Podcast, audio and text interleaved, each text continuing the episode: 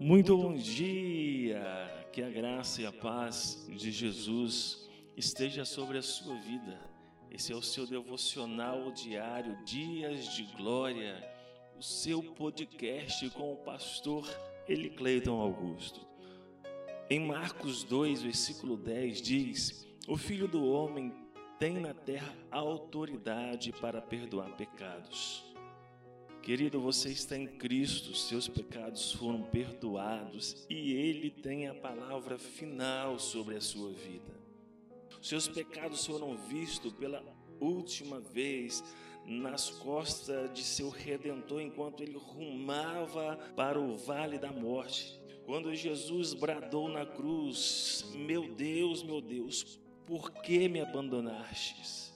Ele foi para o lugar deserto em seu nome ele levou o seu pecado. Ele tem a palavra final em sua vida e essa palavra chama-se graça. Jesus fez a parte dele.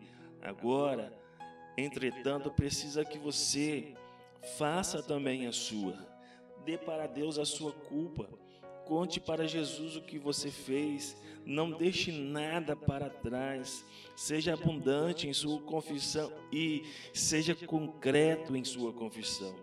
Dê o máximo de detalhes que você puder. A cura acontece quando a ferida é exposta à atmosfera da graça. Porque exatamente você precisa de perdão por ser uma pessoa má. Isso é muito amplo por perder a paciência na reunião de negócios e chamar seu colega de trabalho de puxa-saco? Na hora você pode confessar isso. Como podemos ver, a confissão não é uma punição pelo pecado, é o isolamento do pecado, pois ele pode ser exposto e removido. Seja firme em sua oração. Satanás trafica na culpa Diga a culpa onde ela deve desaparecer. Declare em nome de Jesus: deixai-o aos pés da cruz, Espírito mundo. Vai para lá e, pelo amor de Deus, pare de se atormentar. Jesus é forte o suficiente para levar o seu pecado. Ele não disse que o levaria? Então creia nele, confia nele, deposite nele, pois ele tem a palavra final.